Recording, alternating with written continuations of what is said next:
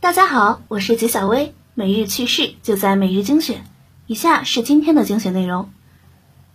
法拉第未年全球 CEO 毕福康在接受媒体采访时表示，贾跃亭个人事务不会影响到公司，他和自己都希望公司成功，希望他可以尽快回到中国。贾跃亭比较熟悉中国，在中国是名人，很多人想要和他进行合作或会谈。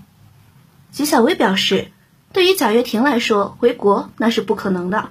一旦回国就出不去了，除非 FF 能够把他欠的债务全部还清。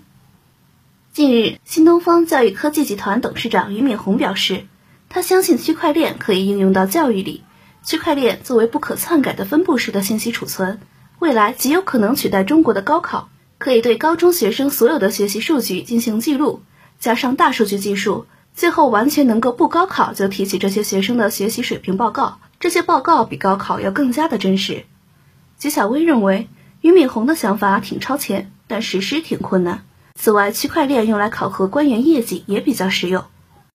基因编辑婴儿案三十日在深圳市南山区人民法院一审公开宣判，贺建奎、张仁礼、秦金洲。等三名被告人因共同非法实施以生殖为目的的人类胚胎基因编辑和生殖医疗活动，构成非法行医罪，分别被依法追究刑事责任。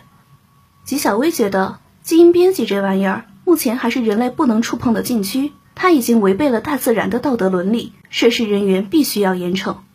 神州优车公关在朋友圈回应神州优车在工位宣读裁员称：“我们人力资源部的小姐姐深度自责，已在闭门自省中。”工作要讲究方式方法，虽是据理力争，也要酌情适度。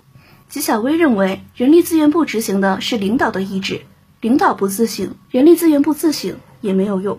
北京多牛互动传媒股份有限公司推出全新的人人 APP 一点一点零版，恢复了人人网时代围绕同学关系为核心的社交网络定位及其功能，正式回归社交市场。